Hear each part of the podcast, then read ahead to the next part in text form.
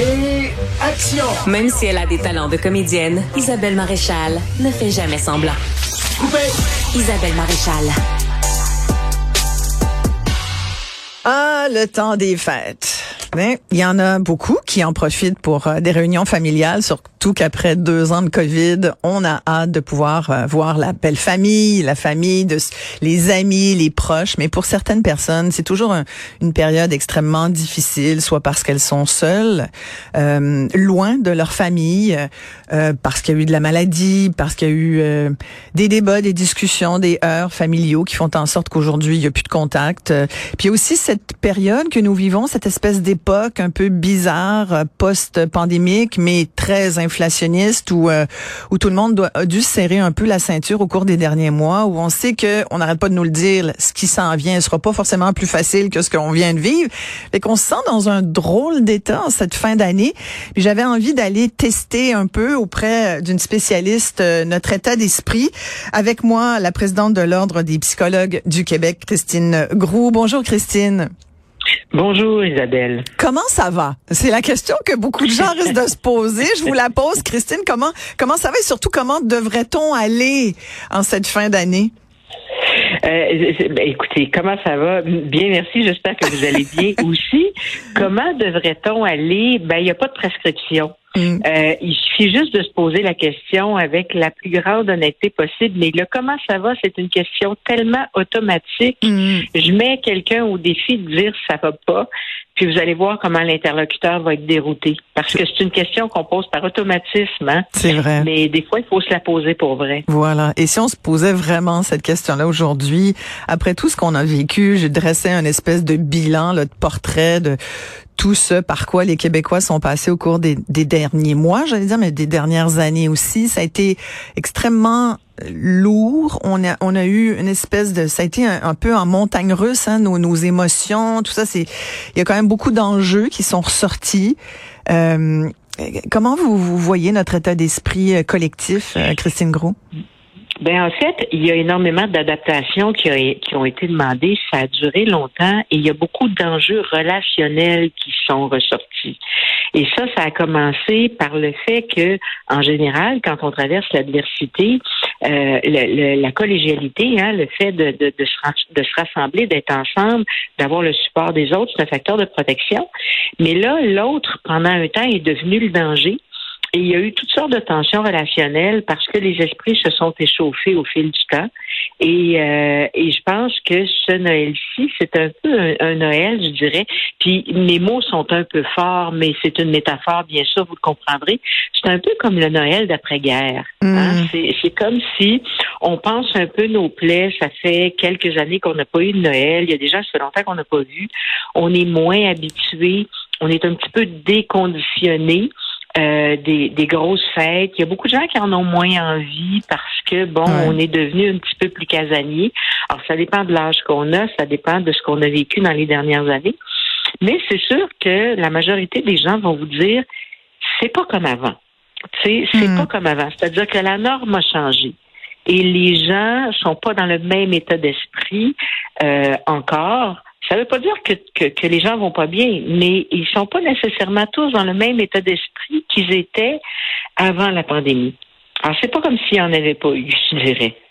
Oui, effectivement. Puis vous dites, euh, vous dites, mon, mon mot est peut-être fort, euh, Noël d'après-guerre, mais, mais finalement, non, vous avez raison. On a beaucoup comparé cette pandémie à, à, ce, à ce, que d'autres ont pu vivre dans un contexte de guerre. Il y, a, il y, a, la guerre en Ukraine qui nous a quand même aussi beaucoup inquiétés, nous aussi, qui a eu des répercussions dans nos vies. Euh, et, et cette absence de socialisation quand même euh, forcée par cette pandémie dont on subit encore quelques contre-coups. On, on c'est encore dans l'actualité.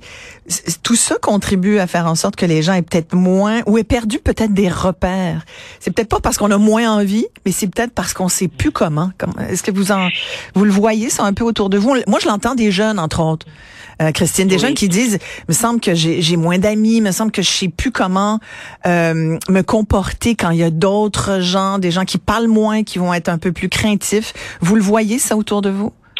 Oui, puis ça, c'est très intéressant parce que vous savez, deux ans de vie quand on a 20 ans, Ouais. c'est beaucoup plus significatif que deux ans de vie quand on en a 50, 60 ans. C'est vrai. Alors donc, pour, pour les gens qui ont 20 ans, c'est un dixième de leur vie, deux ans. Et euh, donc, puis je pense que ce qu'il faut pas perdre de vue aussi, c'est que le temps des fêtes, hein, c'est un lieu où il y a des traditions. C'est sûr que les traditions peuvent changer avec le temps, mais il reste que les traditions, c'est ce qui nous permet de nous ancrer parce que justement, c'est une des seules choses qui est stable dans la vie. C'est-à-dire que le maintien des traditions, ça nous définit euh, en termes en termes identitaires, ça nous définit comme famille, ça nous définit comme culture. Puis là, ces traditions-là, elles ont été brisées. Mm. Et euh, pour certains, elles ne se reprennent pas tout à fait comme avant. Il y a des gens aussi qui sont encore déconditionnés, c'est-à-dire qui ont moins envie, qui ont moins d'énergie parce que euh, pour sortir ou pour fêter, parce qu'on n'a pas retrouvé toute notre énergie. Puis il y a des gens qui craignent encore parce que bon, on voit qu'il y a une recrudescence. Euh, puis c'est normal à ce temps-ci de l'année, il y a une recrudescence d'infections.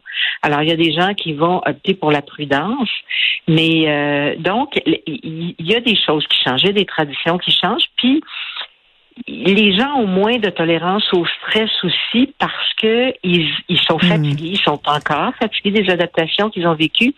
Puis Noël, à certains égards, savez, recevoir, pour les gens qui reçoivent euh, beaucoup de gens, préparer un gros repas, s'assurer que tout le monde est content, acheter les bons cadeaux pour les bonnes personnes, ça fait partie des stress qui, qui font partie de la vie et qui sont pas des stress majeurs. Mais quand on est fatigué, ben on a moins d'énergie pour ça.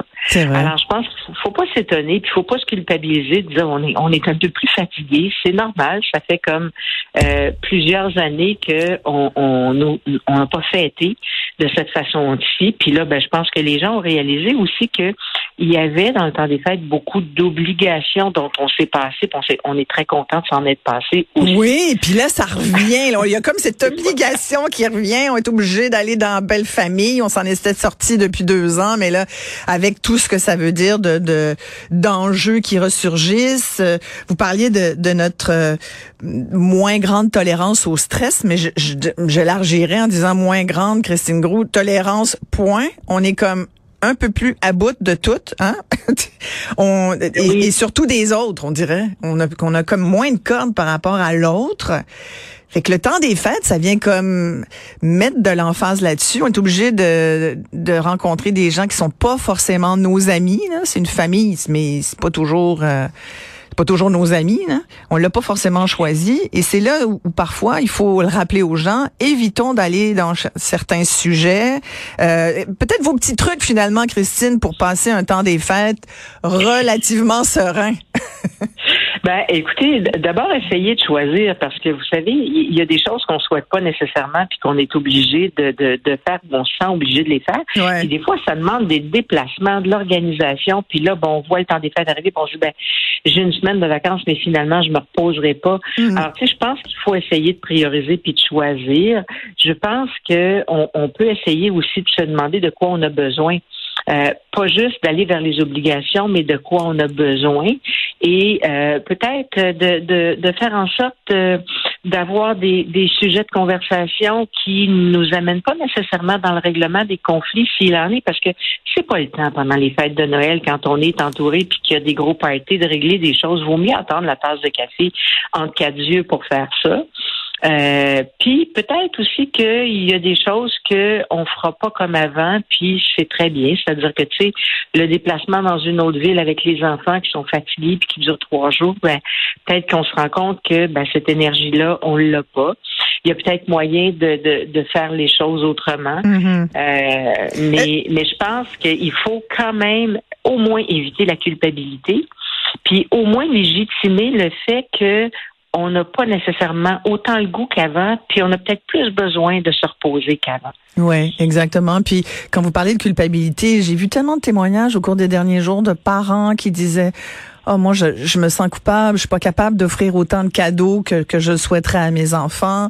Euh, ils m'ont demandé telle ou telle chose, je peux pas leur offrir, euh, ou, ou, aux conjoints, conjointes. les familles subissent le contre-coup de l'inflation. Il y en a même qui ont dit, il y a plus de magie de Noël, euh, on n'a pas les moyens de se le payer, de se la payer cette magie-là. Est-ce qu'on n'a pas trop d'attentes finalement? Est-ce que c'est pas la gestion de ces attentes-là qui sont excessives, sur lesquelles il faudrait qu'on travaille? Um, et je pense qu'il faut revoir nos objectifs parce que puis ça, ça s'explique, vous savez, les, ça s'explique aux enfants parce qu'on est tous dans le même bain, c'est-à-dire que il y a un contexte économique effectivement qui va durer X temps. Il faut que Noël soit le fun. Hmm. Euh, il, il, faut revoir nos attentes. Puis vous savez, pendant la pandémie, on l'a fait, on a développé d'autres plaisirs. Euh, alors, il faut revoir nos objectifs. Puis, avoir des objectifs réalistes, c'est-à-dire que tu sais s'endetter pour acheter des gros cadeaux, on va hmm. être stressé tout le reste de l'année, c'est pas une bonne idée. Alors donc, puis ça, ça s'explique, ça se dit, ça, ça, se véhicule en famille, et je pense que euh, ces objectifs-là, faut les revoir pour les prochaines années. Alors, tant qu'à modifier un petit peu le tir, ben, vaut mieux le modifier pour ça aussi, pour diminuer le stress de la famille, puis pour justement que les relations soient plus harmonieuses. Puis vous savez, dans certaines familles, entre adultes, ben, on va même jusqu'à se dire, écoutez, Noël, c'est une fête d'enfants, fait entre adultes, on s'en fera pas nécessairement de cadeaux. D'abord, on, on s'achète ce qu'on veut, quand on veut. Puis, tu sais, mis à part les, les petits cadeaux de pige ou, d'hôtel, c'est peut-être pas nécessaire d'en faire autant, mais il faut qu'il y ait un consensus, faut qu'il y ait... Puis souvent, on se rend compte qu'on diminue l'attention des gens quand on, arrive à faire ça. Alors, euh, puis tu sais, je pense que de dire aux enfants, par exemple, ben écoutez, cette année, ce sera peut-être pas possible ça. Est-ce qu'il y a un plan B? Est-ce qu'il y a une alternative? Est-ce qu'il y a Faites une liste, parce que le principe de la liste peut être intéressant aussi. Parce que ça n'assure pas le cadeau unique, mais ça assure quelque chose dans la liste. Et, euh, et, je pense que les enfants sont capables d'être assez indulgents euh, quand on leur explique les choses. Puis ça n'enlève pas la magie, parce que la magie, c'est pas juste dans le cadeau. Mais non. La magie, c'est aussi dans la relation qu'on a avec eux, c'est dans le temps qu'on va passer avec eux, c'est dans les jeux qu'on va faire avec eux, c'est dans le plaisir qu'on va avoir. C'est ça. Puis si si tout le monde est stressé parce qu'on stresse avec le, le, c'est drôle parce que je viens de finir d'écrire une chronique sur justement le cadeau qui est pas toujours un cadeau. Euh, tu sais, le cadeau, ça signe souvent une relation aussi. Et euh, alors, je pense qu'il y a bien d'autres façons d'entretenir puis de développer la magie. Mais chose certaine, si on s'impose trop d'impératifs, ben la magie, on n'en aura pas. Alors, puis vous savez, pour les enfants, le plus beau cadeau, c'est d'avoir une famille qui a du plaisir, puis qui, qui, qui est pas trop stressée, justement. Ah, vous avez tellement raison, tellement raison, parce que dans le fond, je pense que pour tout le monde, pour les parents, pour les enfants, pour les proches, les amis, c'est, c'est le fait d'être avec l'autre qui compte le plus, c'est d'être entouré et que tout le monde soit plus ou moins heureux. Là. Bon, on pourrait parler longtemps du bonheur, là, mais du bonheur obligatoire en plus. Là, ça, c'est une autre euh, attente qu'il faut gérer. Mais, mais au moins d'être bien, d'être bien, puis de pas. C'est ça. Puis vous savez, Isabelle, en même temps, c'est les enfants à qui on donne le cadeau qui nous stresse là, mais tu sais, il faut aussi leur apprendre parce que plus tard, ils vont devoir acheter eux aussi, puis ils pourront pas nécessairement s'offrir tout ce qu'ils veulent. Fait que je pense que pour être capable de les aider à développer leur propre bonheur, faut pas que ça passe uniquement par des choses inaccessibles non plus. Et, ça, je pense que c'est important de leur montrer euh, quand ils sont encore assez jeunes. Vous avez tellement raison. Ça vaut pour tous les âges, en fait, ce conseil, Christine Gros. Merci beaucoup d'avoir pris le temps de nous parler. Avec plaisir. Je vous souhaite un heureux temps des fêtes. Et, et pareillement, pareillement. Merci beaucoup. Christine Gros est présidente de l'Ordre des psychologues du Québec.